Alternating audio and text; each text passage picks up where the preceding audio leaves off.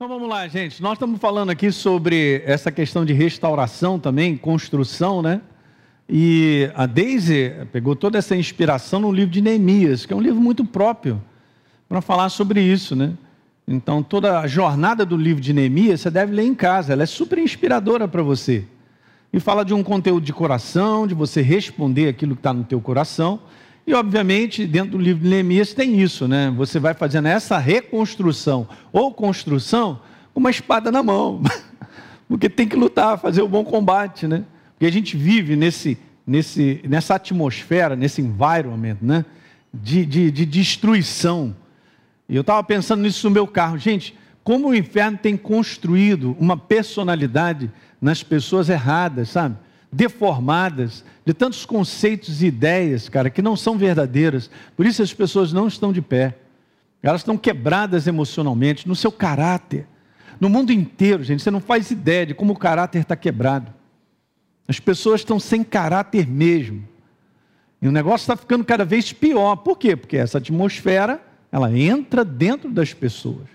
Okay? Então, isso aí, por a gente viver nesse mundo, a esse combate dessas coisas quererem entrar sobre a minha vida e a sua para interferir no bom andamento de uma construção familiar, porque é uma construção. Eu, você tem que ser consciente disso, eu também, de que somos nós. Né? Na dependência, que hoje a gente vai colocar esse aspecto aí, dando sequência, do Espírito Santo, da inspiração dele, para todo dia nós trabalharmos na nossa casa e vermos o resultado do céu. Vou só finalizar te dizendo isso. Eu quero o resultado do céu eu preciso operar no sistema do céu. O sistema do céu é o que Deus tem a dizer. E eu respondo. Aí o céu se manifesta. Então, essa é a passagem, Neemias capítulo 2. Você pode ler, Deise? Posso. É, Neemias 2, 17. Está lá. Que diz assim: Então lhes disse: Estás vendo a miséria em que estamos, Jerusalém assolada e as suas portas queimadas. Vinde, pois, reedifiquemos os muros de Jerusalém e deixemos de ser opróbrio. Neemias. E o 4, 12, 14 e pula para o 20 diz assim: Quando os judeus que habitavam na vizinhança deles dez vezes nos disseram, dez vezes, de todos os lugares onde moram subirão contra nós. Então pus o povo por famílias nos lugares baixos e abertos, por detrás do muro, com as suas espadas e as suas lanças e os seus arcos. Inspecionei dispus-me e disse aos nobres, aos magistrados e ao resto do povo: Não os temais. Lembrai-vos do Senhor grande e temível e pelejai pelos vossos irmãos, vossos filhos, vossas filhas, vossa mulher e vossa casa. No lugar em que ouvirdes o som da trombeta, para ali acorrei a ter conosco. O nosso Deus pelejará por nós. Só um convite à, à luta, ao combate, né? De nós construirmos. E aí, a gente estava falando sobre três motivos, né? Por que, que a gente deve lutar pela nossa família? É um contexto de luta, gente. Ok? Mas olha, olhem para mim, gente. A luta nossa é sempre vencedora. Aleluia. Você não vai ter que. Você, eu e você não tem como não lutarmos, é isso. Mas quando a gente luta, faz o bom combate da fé, Deus dá vitória no final. Aleluia. Então, aparentes derrotas acontecem, aparentes. Mas Deus está para mudar muita coisa, aleluia. Aleluia. Porque nós ficamos firmes nisso aí. Então, a gente tinha colocado aí três coisas que são importantes porque que a gente luta. A gente vai finalizar essa para entrar nas outras duas, porque nós somos portas, vocês são pais de autoridade e legalidade na nossa casa. É isso aí. Não é? Nós, nós somos a porta, que não só abre, mas também fecha. E é importante ser sábio para fazer isso aí, para trabalhar justamente essa porta de maneira sábia para edificar a tua casa.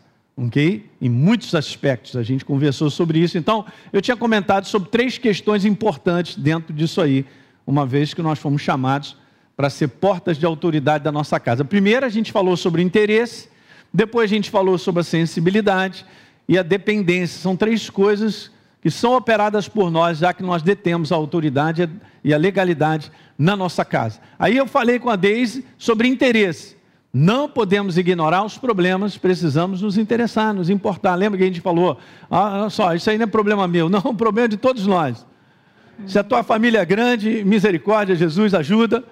É, pastor, eu tenho dez filhos, aleluia, ajuda. Então, beleza, não importa o tamanho, mas se alguém sofre, Todos sofrem. É, quem assistiu a palavra do pastor Teixeira domingo retrasado, que ele falou sobre isso, né?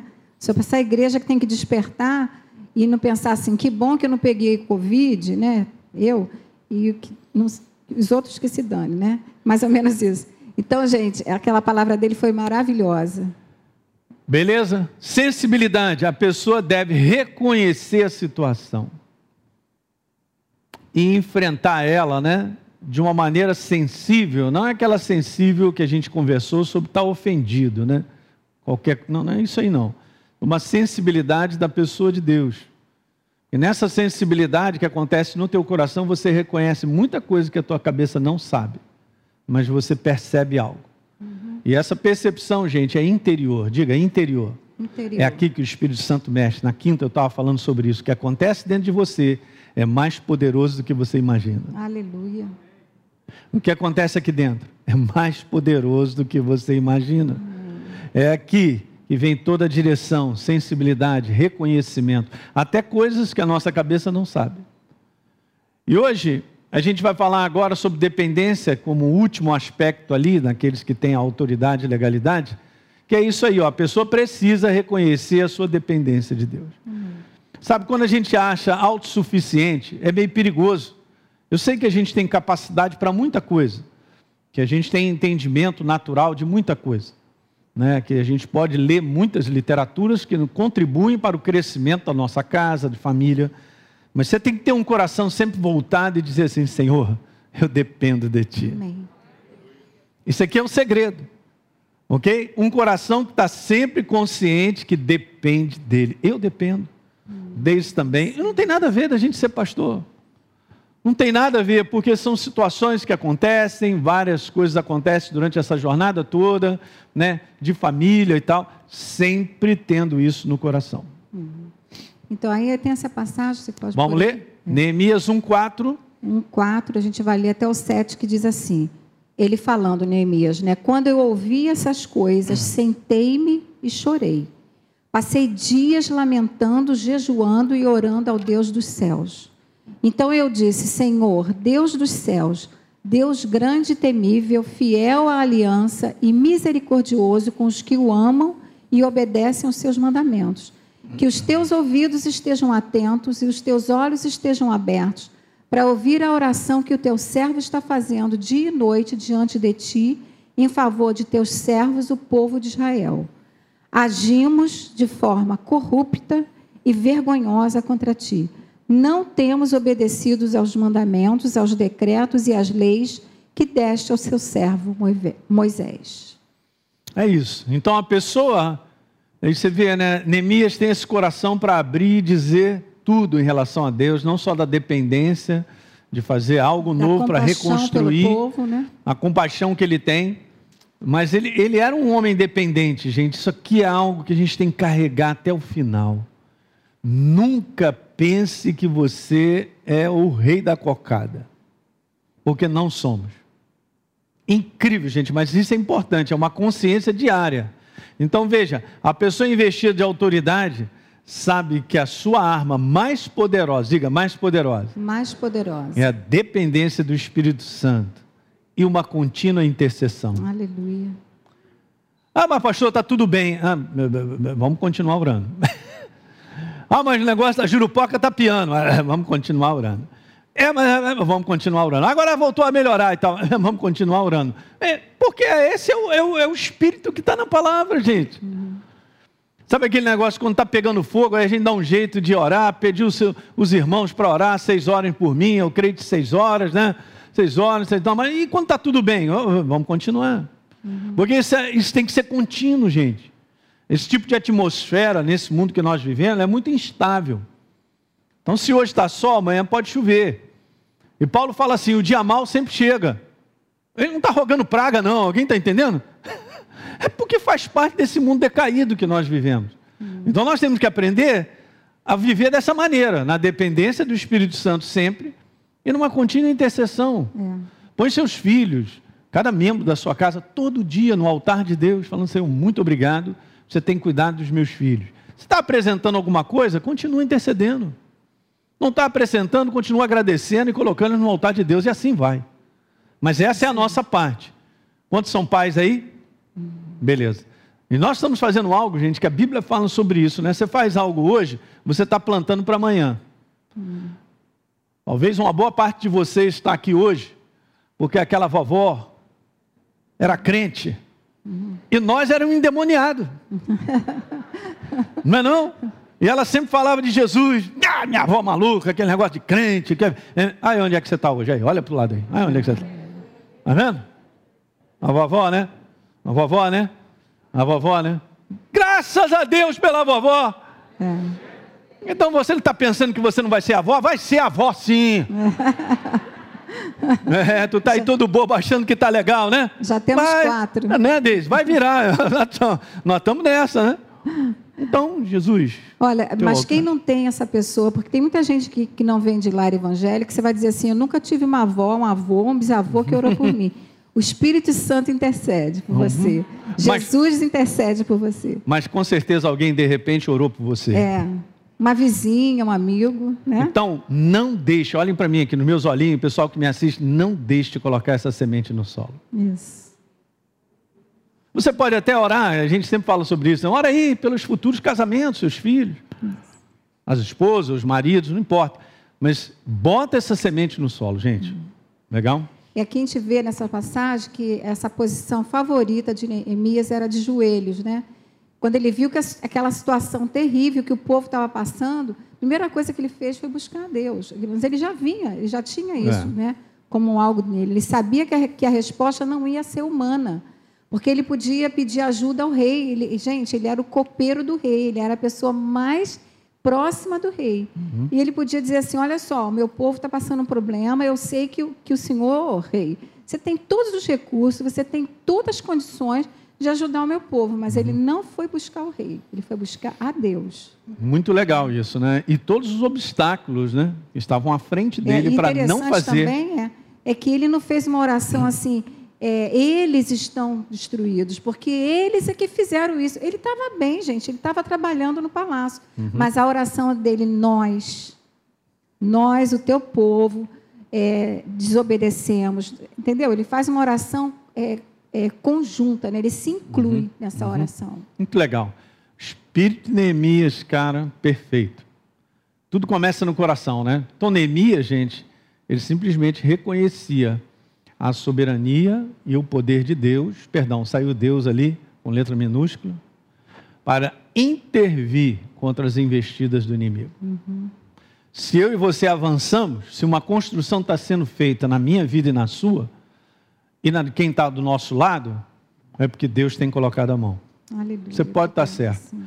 Porque no espírito largado desse mundo sem Deus, a gente tem visto é só destruição. E daqui para frente, essas são as sementes. As sementes são destrutivas, então se colhe destruição e assim vai. Não é? Então, esse é o nosso espírito. Então vamos lá? Uma outra coisa importante aí, ó, uma grande lição para nós. Embora os problemas sejam grandes e desafiadores, nosso Deus é muito Aleluia. maior que esses problemas. Aleluia.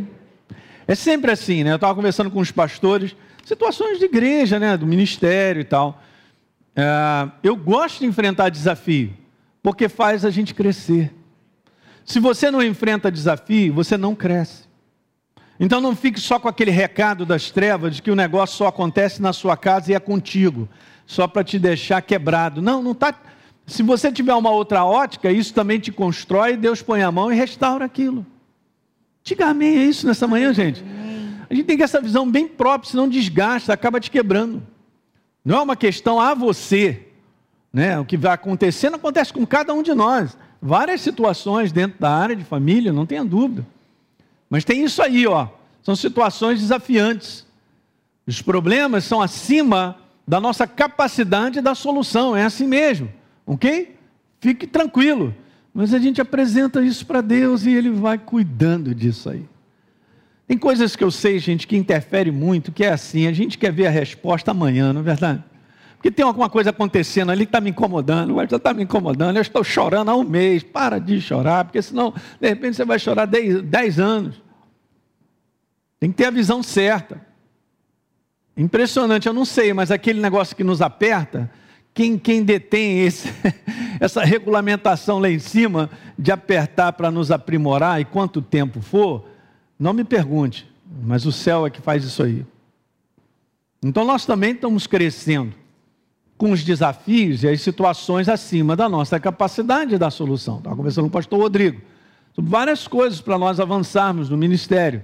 Mas são coisas desafiadoras, gente. Por quê? Porque a gente tem que pedir a sabedoria de Deus e lidando com situações, aprimorando e vendo o que é melhor. E Deus vai fazendo isso ao longo do tempo. Ele não, vai trazer de uma vez um negócio para a gente e resolve rapidinho. É interessante, né? Lendo o Velho Testamento, Deus ele falou certa vez para o povo de Deus assim: olha, vocês vão entrar na terra da promessa e vocês vão conquistando, né? Aos poucos, né? Porque eu não vou dar vitória para vocês de uma vez só. Olha só, a vitória sempre vem. Vou repetir, a vitória sempre vem. Aleluia. A vitória sempre vem. A vitória sempre vem. Aleluia. Mas ele, ó, ele falou assim, ó, vamos fazendo aos pouquinhos. Ok? Eu não vou consumir aquilo que está ao redor para te. Não, é porque tem uma obra sendo feita nisso. Amém. Né? Tem uma obra sendo feita principalmente na nossa vida. A gente não olha dessa maneira. É. Pais, que vocês estão aqui enfrentam as suas lutas, seja eh, no casal, seja com filhos, a gente não tem essa visão. A gente tem uma visão que a gente, meu Deus, está acontecendo comigo, né? a gente fica sentindo pena da gente, que não, não, sai fora disso aí. Mas tem algo que acontece que te faz ser uma pessoa melhor. A minha, você, estamos juntos, eu, a Deise, todos nós. Vai fazendo com que eu e você sejamos pessoas melhores. Uhum. É só Deus mesmo, né? Para fazer esse trabalho fantástico de trabalhar na minha vida e trabalhar as situações e nos dar vitória. Amém. Deixa eu falar aqui. É, Deus tem, gente, o Elinho costuma dizer isso, né? milhões de maneiras de trazer a solução. Milhões. Né? Ele, ele usa, ele pode reconstruir esse muro, esses muros da sua vida, da sua casa, da forma como ele quiser. Ele deu uma estratégia única para uhum. Neemias.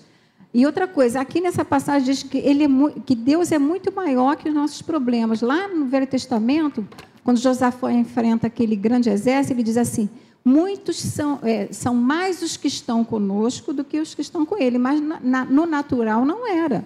Era um grande exército. No natural eles eram poucos. Mas no mundo espiritual, muitos são mais. mais, e, no, mais. E, no, e, João fala isso: maior é aquele que está conosco do que aquele que está nesse mundo. Então a gente não pode perder essa visão, né?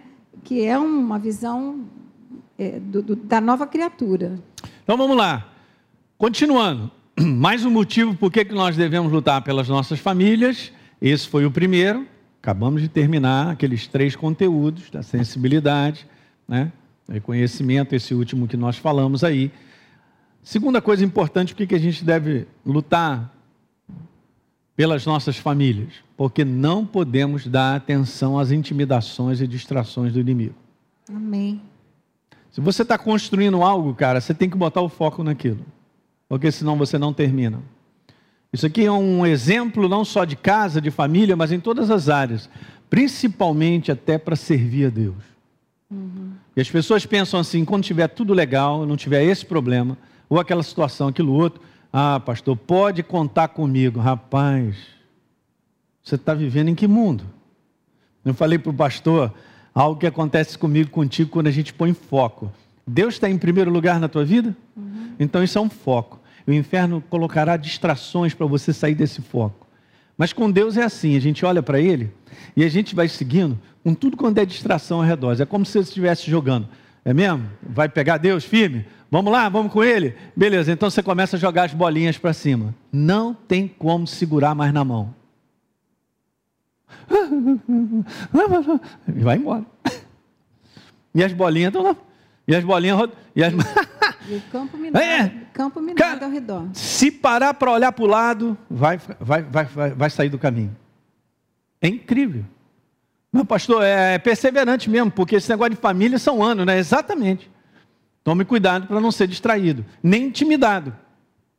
Porque a intimidação está na nossa frente, gente. As distrações estão ao nosso redor. Deixa eu te falar uma coisa super importante. Legal, está tudo certo, você se divertir, eu também. E nós temos um tempo prazeroso para isso ou para aquilo outro. Mas você não pode tirar o foco de uma coisa. Preste atenção, você que está me ouvindo. Você e eu precisamos gastar tempo com os nossos filhos uhum. e gastar tempo um com o outro.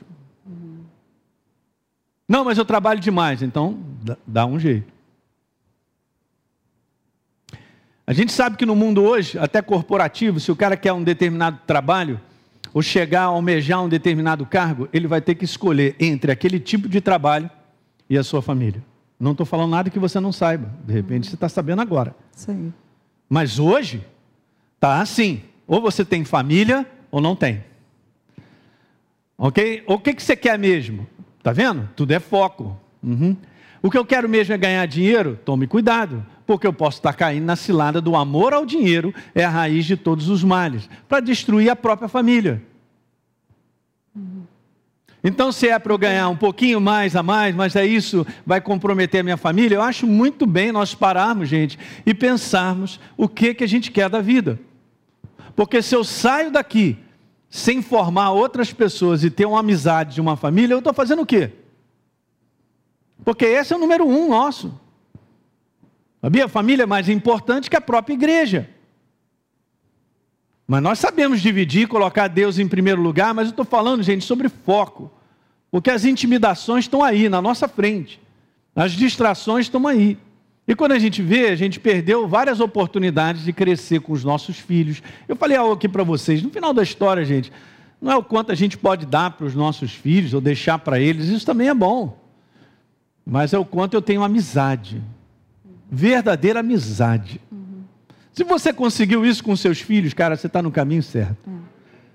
Não é não? Porque depois eles vão ter a sua família, aí a responsabilidade é deles, mas nós sempre seremos verdadeiros amigos, eles sabem disso. Uhum. Gente, beleza. Então hoje, se você tem filhos pequenos, trazer para cá dia de sábado, isso tudo que você está fazendo aí é super importante. Vai ter que gastar um tempo mesmo. Não pode abrir mão, porque senão essa distração de coisas, ela vai tirar de nós aquilo que é mais precioso. Manter essa comunhão que nos faz crescer. E ajudar a crescer personalidades na vida das pessoas, dos nossos filhos, né, dos familiares, da maneira própria, servindo a Deus. Saudável, né? Ok? Então, Deus, manda ver. É, uma coisa também é a gente achar que perde, você vai perder tempo em investir, né? Tempo com seu filho, você acha que está perdendo, você não está perdendo.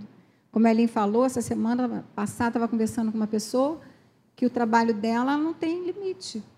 O chefe dela liga para ela 11, 10 horas da noite, assim, perdeu o limite. Né? Então, assim, a gente tem que tomar muito cuidado. Então, essa passagem de Neemias, que a gente vai ler agora, 4, 1 a 3, a gente vai ver as intimidações de um inimigo que era um é. inimigo real, tá? Hoje nosso inimigo, a Bíblia diz, são principados e potestades. Hoje nós temos um inimigo espiritual. Naquele tempo eram guerreiros, uhum. eram homens, né?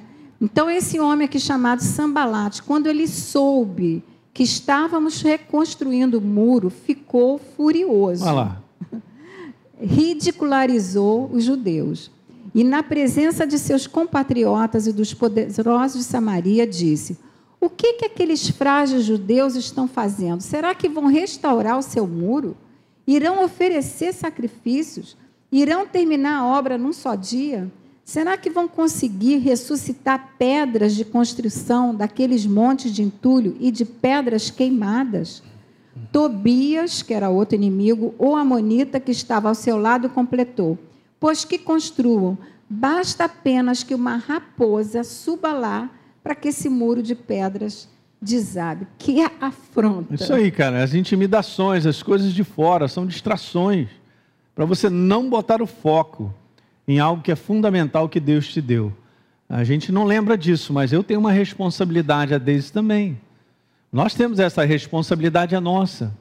Entende, gente? Nós vivemos dias, olha, eu vou te falar, mas de muitas, não é pouca distração, não, mas é muita, gente, muita. Ok? E daqui a pouco a gente está, então, soltando algo, né? Já não tem mais o foco, parece que a gente afrocha na nossa maneira de focar e de ficar ali firme. Pastor, mas o senhor está falando assim, isso aí dá trabalho. Claro que dá, Neemias saiu do conforto dele de onde está, para fazer tudo, essa jornada, de todas essas ameaças, de tudo isso, para ir lá reconstruir. Você sabe, está escrito aqui, ele pegava a espada numa mão, a colher de pedreiro na outra, e como é que é e tal? Beleza e tal, toma aí e tal, mas a espada na mão, sempre atento, sempre focado, gente. Esse é o conteúdo de nós vivemos nesse mundo em termos de família e construir famílias e a gente vencer. Ok? Vai demandar tudo isso mesmo. É, deixa eu ler isso aqui. O inimigo vai dizer sempre para nós que os muros já estão todos destruídos, que as portas estão queimadas, que não vai dar certo, que é melhor desistir. Ou seja, não tem saída.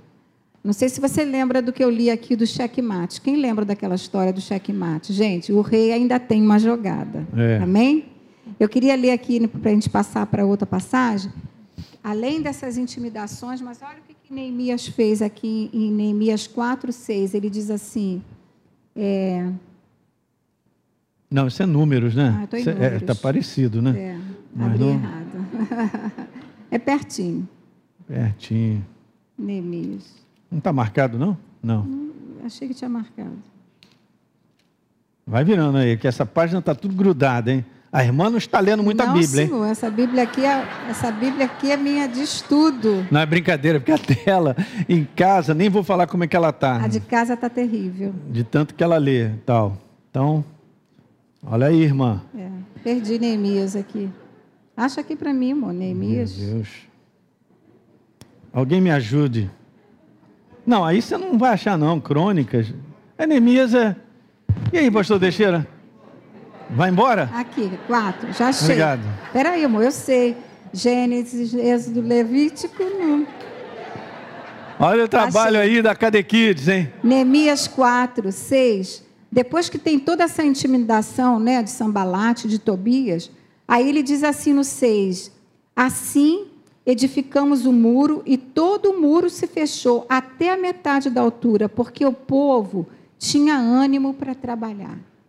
Uhum, muito legal. Né? Muito legal, porque Neemias focou, né, como a Ellen falou, no que ele tinha que fazer, que Deus já tinha dado a ele essa estratégia de construção. Uhum. Mas tinha muito inimigo, tinha muita uhum. é, é, é, distração e muita é, Ameaça, intimidação. Né? Intimidação. Entendeu? Querendo paralisar, debochando deles, debochando o tempo todo. E ó, você pode contar com o ânimo de Deus, sabia? Ele te anima. Quando você fala assim para mim, não tenho mais força, ele te renova. É. Né? Então deixa eu ler essas passagens aqui que são bem interessantes, né? Neemias 4, verso 4, não é isso, amor? Isso mesmo? Tá aí, eu botei. Eu nem tenho aqui, mas vamos ler ali. Não, vamos passar então para andar. É essa, 2 Coríntios 4, 8. É, diz Paulo assim, enfrentava isso aí, ó. Mas veja como ele coloca. Em tudo somos atribulados, porém não angustiados perplexos, porém não desanimados, perseguidos, porém não desamparados, uhum. abatidos, porém não destruídos. Uhum. 2 Coríntios 4,16. Por isso não desanimamos, pelo contrário, mesmo que o nosso homem exterior se corrompa, contudo o nosso homem interior se renova de dia em dia. Ali está escrito: o homem exterior se desgaste. Ele desgasta mesmo. É. Mas o nosso homem interior ele se renova. Amém. Não é não? Porque a nossa leve e momentânea tribulação produz para nós eterno peso de glória acima de toda comparação, não atentando nós nas coisas que se veem, mas nas que não se veem, porque as que se veem são temporais e as que não se veem são eternas. Uhum. Tem eu, mais duas passagens. Eu quero só voltar aqui para te falar algo interessante. Sabe, a gente está falando do poder da escolha, né? Beleza. Se o poder da escolha ele ficar nesse homem exterior, a gente perde a gente não avança. A gente desiste. Mas o teu poder da escolha tem que estar no seu homem interior, que não desiste, que é fortalecido por Deus, que é inspirado por Ele e você age com base na inspiração de Deus. Aleluia. Guarde isso que nessa manhã isso aqui foi uma revelação para mim muito legal, tão simples, mas tão poderosa. Não deixe o poder da escolha no seu homem exterior. Você pode anotar isso? Uhum. Não deixe o poder da escolha no seu homem exterior. Ah, não aguento mais. Ah, já estou por aqui. Ah, não deixe. Deixe o homem exterior gritar. mas entregue esse poder da escolha ao homem interior que se renova todo dia. Aleluia. Se você responder com base no seu homem interior, você verá a manifestação de Deus na tua vida. Amém. Então nós colaboramos. Colaboramos permitindo que o nosso homem interior abrace essa verdade e responda a essa verdade. Eu gostei disso aí, vou guardar para mim, que foi uma revelação bacana. E hoje o Espírito Santo me mostrou. Uhum. Tão simples, né? Ele faz assim. Já reparou, Alinho? Olha lá. O homem exterior se desgasta. Você vai entregar o poder da escolha na mão dele? Amém. E sabe o que tem acontecido? Olhem para mim. Muita gente. Muita gente. É o Vitor, é assim mesmo. Ele está filmando umas coisas bacanas. Muita gente. Escuta, gente, hoje, da igreja. Está entregando o poder da escolha nesse homem exterior. Por isso está tendo resultados ruins. Ah, não dá mais, não aguento mais, eu já tentei, e entrega o poder da escolha nesse homem exterior. Não faça isso. Como nós estamos lendo essa passagem, Paulo diz lá em 2 Coríntios 4, no 8, ele sentia muita coisa, mas ele não decidia com base no que ele sentia. Ele estava sendo pressionado por muita coisa, mas ele não decidia com base nessa pressão. Ele também enfrentava lutas como nós enfrentamos, mas não decidia nesse poder, né? não escolhia nesse homem exterior. Aqui está um segredo, igreja. Quando a igreja aprender a separar o homem interior do homem exterior e saber, opa, o homem interior é que manda. Legal, é nele que então eu vou fazer a escolha. Você vai vencer. Aleluia. Pastor, isso aí é sacrificial? É. Não é prazeroso para a nossa carne requer de nós algo maior do que simplesmente, ah, não aguento mais. Não é que não aguenta mais, você aguenta. Fala para o teu irmão, você aguenta, cara. Hein? Viu, Cristiano? Você aguenta. Porque ele está conosco, né? É isso aí. Então, Tudo ó, posso naquele que me fortalece. Uh, aleluia. Aleluia. Veja que és profeta, aleluia. Amor, vamos, Olha, vamos continuar, senão não vai dar tempo calma, vai dar tempo sim. Aguenta aí. Gente, a gente precisa terminar hoje. Vai por mim. Ó, estou de mãozinha dada. Por favor, não ponha o poder da escolha no homem exterior. Amém. Vamos obedecer a esposa. É, vamos pular esse verso que nós já lemos. Já lemos, ó, nas coisas que não se veem, atento, foco. É, isso a gente já leu. Olha as distrações, aquilo que é verdadeiro. Beleza. Pode pular esse que também já Pode. falei, maior aquele que está em nós. João 14, 30, Jesus faz essa declaração maravilhosa: Já não falarei muito convosco, porque aí vem o príncipe do mundo, e ele nada tem em mim. Foi que exatamente, gente, aqui, a melhor das declarações de Neemias para os seus inimigos, que a gente vai ver aqui, chamado Sambalat Tobias, foi quando ele mandou um recadinho para ele dizendo assim: Sambalat falou para ele assim: Venha se encontrar conosco em Kefirim, no vale do Ono mandou um recado, vem aqui. Aí ele falou para ele. E ele respondeu Olha assim: o que, ó, ele falou para ele. Eu estou, ocupado, ocupado, com um trabalho importante. Eu não posso ir agora. Não me interrompa. Eu estou focado. Eu não tenho nada a ver com Sambalate e Tobias. Foi o que Jesus falou. O príncipe desse mundo não tem nada a ver conosco, gente. Não tinha nada a ver com Jesus e nada tem que ver conosco. Então, essa, essas intimidações diabólicas não podem nos paralisar. É. Nós temos uma obra para fazer. Amém? Em outra versão, ele diz assim: Eu estou fazendo grande obra, de modo que eu não vou poder descer. Por, por que, que eu cessaria a obra enquanto eu a deixasse e fosse ter com você? Hum. Acho que eu vou perder meu tempo. É isso aí. Com Sambalate e Tobias? Uhum. De jeito nenhum. Não tire o foco. Beleza, então, Terceiro motivo, que, é que nós devemos? E último, lutar pelas nossas famílias. E agora eu vou te falar algo que a gente sabe, mas a gente não atenta para isso. É. Olha só, presta atenção. Por causa da próxima geração. Aleluia. Aí, todos nós aqui, nós somos responsáveis pela geração que vem. Uhum. Não vem dizer para mim que você não tem nada a ver com isso ou tal, é. que não tem. Como pais e como família, a mesma coisa, que cada um aqui sai de uma família. Se todos os pais tivessem consciência disso, eles entendem que são responsáveis pela próxima geração que vem.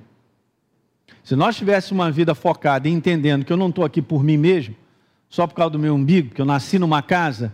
Ah, pastor, mas eu não vi isso na minha casa. Eu sei, mas a gente pode fazer diferença uma vez que a gente tem consciência agora.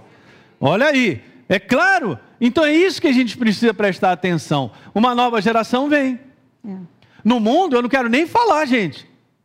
Mas nós somos responsáveis pela próxima geração nossa. É. Olha só, você está falando de família, mas eu queria dar um recado aqui, gente. Eu estava sentada aqui na hora do louvor, e quando eu lembrei que nós íamos falar desse, dessa, desse tema, o Espírito Santo pediu para falar isso para vocês. E eu vou falar. Às vezes a gente está falando só aqui, ah, vamos pensar na próxima geração, que é a nossa família. Mas sabe o que tem acontecido na igreja hoje? Os nossos. É, é, nós temos as crianças, nós temos adolescentes, nós temos nossos jovens, nós temos os jovens casados. Aí o que, que tem acontecido? Ah, eu não vou trabalhar com criança porque eu já sou adolescente. Aí o adolescente sai dali porque ele não quer se envolver com as crianças. Aí os adolescentes estão no trabalho, aí o jovem diz assim: Eu não vou trabalhar com os adolescentes porque eu não sou adolescente. E aí ele sai do trabalho. Aí os jovens, que são mais jovens, saem e dizem assim: Aqui só tem jovem muito novo, eu quero jovem mais, mais uma faixa etária maior. E sabe o que está acontecendo? Está todo mundo olhando para o seu umbigo. Gente, nós temos que acordar e lembrar uhum. o seguinte: eu vou trabalhar com criança porque uhum. é a criança, já é a nossa geração uhum. futuro. Mas a gente não tem essa visão, a gente só quer pensar assim: eu quero estar na minha faixa etária. Foi o que o pastor Maurício pregou. A igreja tem que despertar porque ela está olhando só para o seu umbigo. Isso aí. Aí os nossos jovens que poderiam estar ajudando os adolescentes saem da igreja e vão para outra igreja porque aqui só tem adolescente. Aí os jovens que são jovens, ah, não vou no culto da Wake, porque só tem jovem de 18, 17 anos, e eu tenho 28. Gente, que, que, que mentalidade é essa? Nós estamos aqui para ajudar a próxima geração. Uhum. Nós temos que formar outras pessoas. Porque olha só, gente, se nós não formarmos, quem vai formar? Quem? Quem vai formar? Esse mundo não tem nada para dar. É Se você está numa posição onde você está num nível legal, você tem entendimento de Deus, compartilhe isso. Uhum. Seja compassivo de dizer, olha, pastora Luana, eu vou te ajudar com as crianças. Aí você pode dizer assim, Deise, criança não é minha área. Tudo bem, vai ajudar com os adolescentes. A adolescente não é minha área, vai ajudar com a Wake. Você pode participar em vários, uhum. vários. Você pode vir no culto da Way, que eu estava falando para o Elinho. O nosso pastor Carlos, ele não é um pastor de jovem, ele é um pastor de igreja. Ele está formando uma igreja, gente. Você assiste os, as mensagens dele, são profundas. Sabe por quê? Ele é um pastor que ora muito. Então, ele está preparando nossos jovens, nossos adolescentes. Então, eu queria deixar esse recado para você. Se você está saindo dos lugares porque os lugares não têm a tua idade, hello, acorda. Uhum. Né? É, o que a Deise está falando é isso, né, cara? A gente olhar para a nossa maneira de querer ver as coisas. Mas, na verdade, cada um aqui é responsável por puxar outros. É uma visão macro, não é cara, é uma visão micro. Tem que né? puxar. Põe essa outra frase aqui. Essa, essa frase é importante. Perfeitamente. Nossa visão precisa ser de eternidade, Guarda não de aí, momento. Ó. Guarda isso aí. Não é o momento que eu estou passando, não é a minha necessidade, é a eternidade. Uhum. E a gente vai ler uma passagem aqui, gente, que a gente vai terminar com chave de ouro. Tá? Salmo 78, verso 4. Ela diz assim: Não o encobriremos a seus filhos, contaremos à geração vindoura o quê? Os louvores do Senhor e o seu poder e as maravilhas que ele fez. Uhum. Isso é para mim, para você, não é só para pai, não. Tá? Você jovem que está aqui, adolescente, nós. você vai contar para a geração.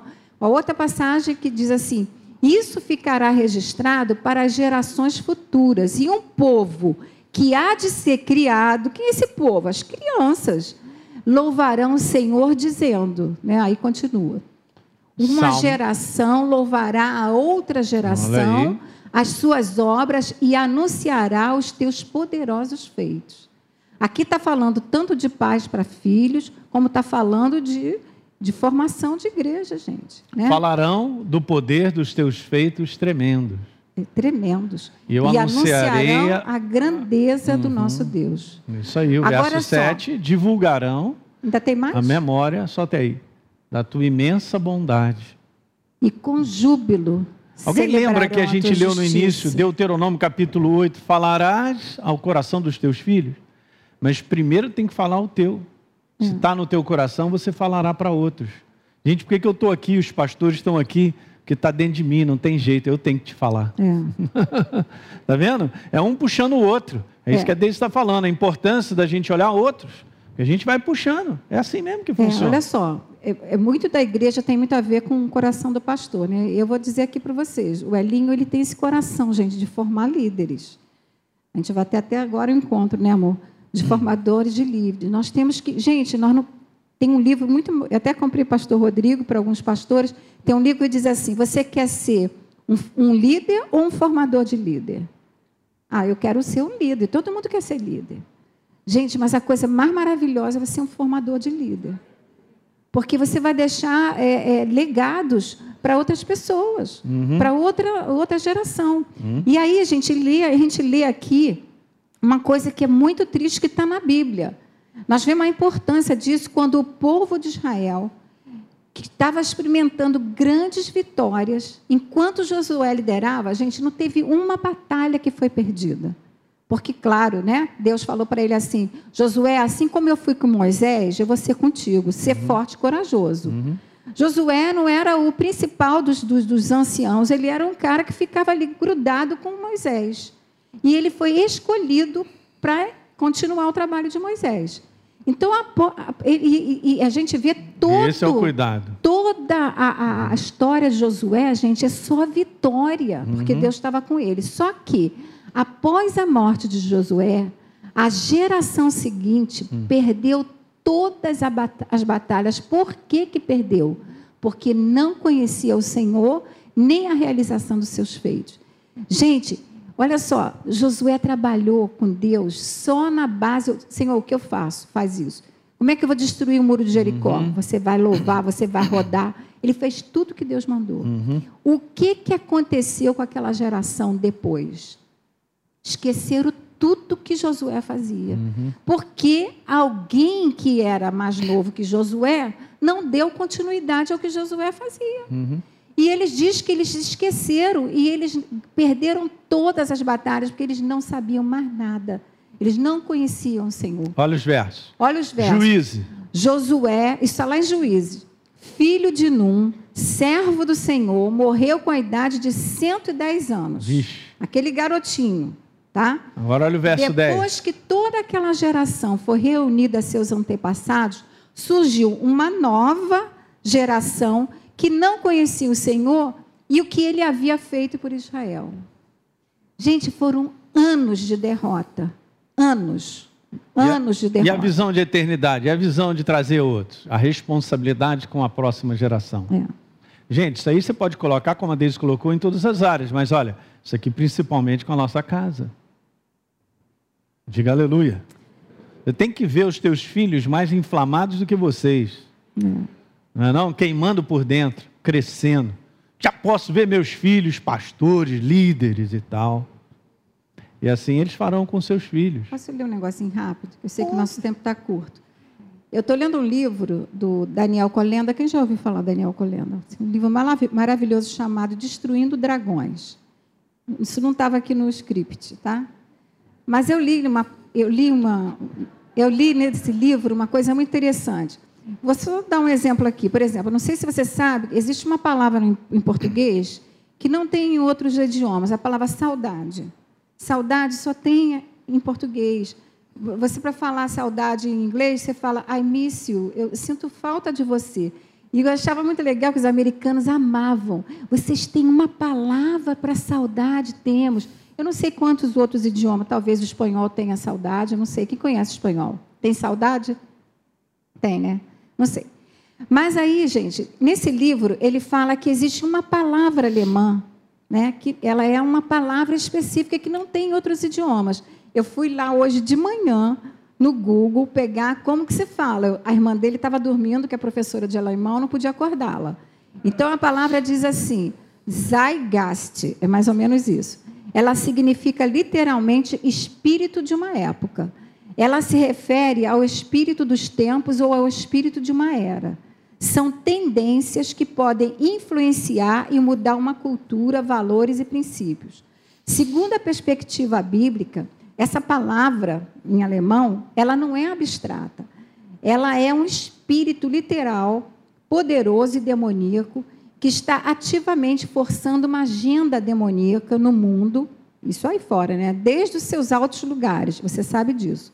Isso aconteceu desde o jardim do Éden, do Éden onde o padrão demoníaco de pensamento se tornou natural para eles e distorceu a verdade da palavra de Deus. Então eu coloquei aqui: Satanás hoje tem todo mundo sob seu domínio através de mentes escravizadas. 2 Coríntios 4, 4 diz assim: O Deus desta era cegou o entendimento dos descrentes. Então nós sabemos que a arma do inimigo é engano, né? Ele está fazendo isso. A vida de Jesus, quando ele estava aqui na terra, ela conflitou totalmente o espírito demoníaco da sua época. Era um choque, gente. O que Jesus falava nas bem-aventuranças era um choque. Mas Jesus não se amoldou ao que ele vivia ali naquela religiosidade daqueles homens fariseus. Jesus chocou mesmo. Nós temos que ser hoje pessoas que vão chocar, porque nós não podemos nos, nos, nos, nos conformar com este mundo. Está lá em Romanos 12, né? Uhum. Então você e eu, nós estamos aqui hoje numa posição por uma razão. Você é a pessoa certa, no tempo certo, no lugar certo, assim como Neemias foi como ele estava lá. E ele se permitiu ser usado por Deus para se interessar pela situação do seu povo. Botaria aqui a nossa família, seja ela qual for. E aí nós temos essa frase aqui. Acho que não tem, não. Mas vamos ver. Com a sabedoria ah, é. do Espírito Santo, você será capaz de reedificar os muros destruídos e fechar as brechas da sua vida e da sua casa.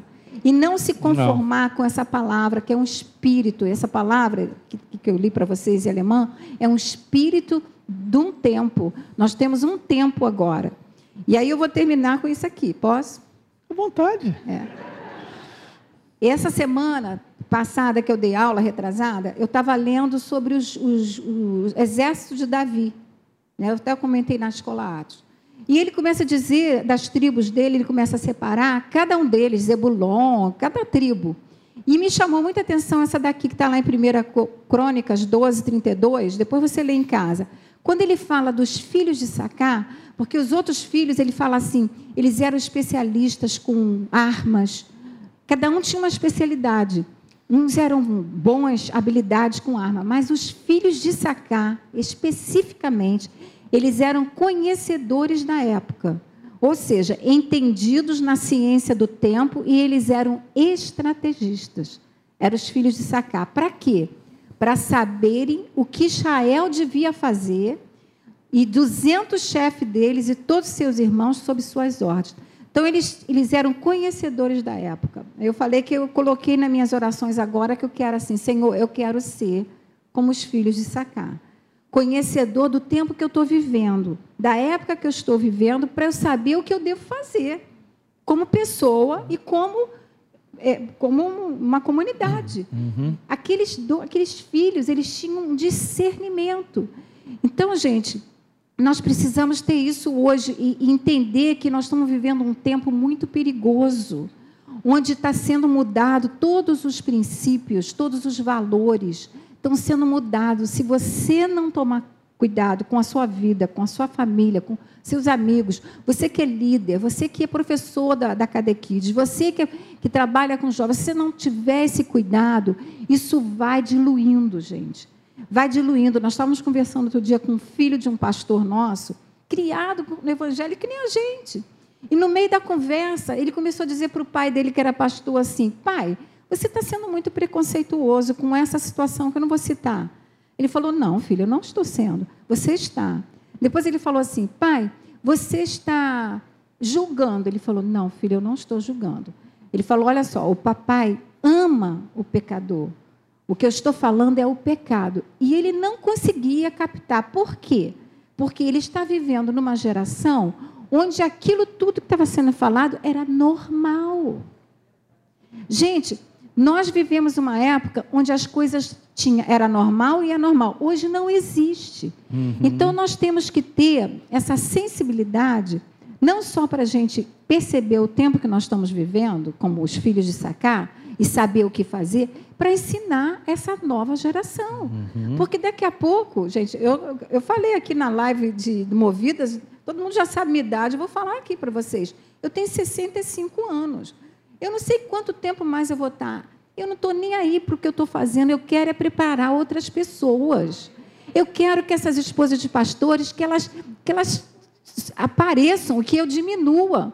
Eu quero ver jovens aqui na frente é, pregando. Eu quero ver os adolescentes orando e as pessoas sendo salvas. Eu não estou nem aí para mim. Eu não estou nem aí para mim. Não estou querendo dizer para vocês que eu estou me desfazendo, não. Mas a gente tem que ter um olhar, gente, para frente. Sabe? Olhar para frente e ver o que, que a gente pode ajudar. A próxima geração. Porque Aí o mundo está perdido e uhum. as pessoas dentro da igreja estão começando a viver igual o mundo. Uhum. Nossos jovens estão fazendo faculdade e não querem mais voltar para a igreja por causa de uma atmosfera contagiosa e demoníaca. Então a igreja não pode se conformar com isso. E para terminar, Neemias lembrou a Deus as suas promessas. Deus não esquece, tá? Deus não tem amnésia, mas ele lembrou de tudo. Né? Aqui ele lembrou, para você saber, tem mais de 3 mil promessas relatadas na palavra a respeito de mim e da sua casa. E não sei se você colocou essa daqui. Uhum. Josué, no finalzinho, lá no capítulo 21, ele diz assim: De todas as boas promessas do Senhor à nação de Israel, nenhuma delas falhou, todas se cumpriram. Uhum. Josué pôde fazer isso. E a outra geração uhum. ficou perdida. Neemias fez isso. Neemias lembrou ao Senhor as promessas dele. Né? Uhum. Então, gente, foi um período grande da história onde ficou tudo perdido, porque a próxima geração cruzou os braços. Uhum. Isso é muito triste. É isso aí, beleza? Deu para pegar esse pouquinho, a responsabilidade nossa, né? Por que, que a gente luta pelas nossas famílias? E essa é a última parte dela. E a nossa próxima geração? Eu quero te falar nitidamente, já desde falou isso muito bem, de maneira bem própria. A próxima geração, gente, vou te falar com a suavidade do céu, é responsabilidade nossa. Que cada um aqui abrace, como ela falou, no ponto em que você tiver, de olhar para outros e puxar. Diga amém. Porque todo mundo está em construção. A próxima geração está em construção. E a gente tem que deixar esse legado, né? A gente fala sobre isso, né? A corrida de bastão eu vou deixar um bastão para quem, se não tem? Mas foi responsabilidade minha criar alguém para vir correndo atrás e passar o bastão. Ok? Isso ministerialmente falando, não tenha dúvida. É, dentro da casa também, a mesma coisa. Diga amém. Legal? Esse é o maior legado mesmo que a gente pode deixar para os nossos filhos, para a nossa casa, eles serem cheios do Espírito Santo, cheios de temor a Deus então Deus construirá o caminho deles. Legal?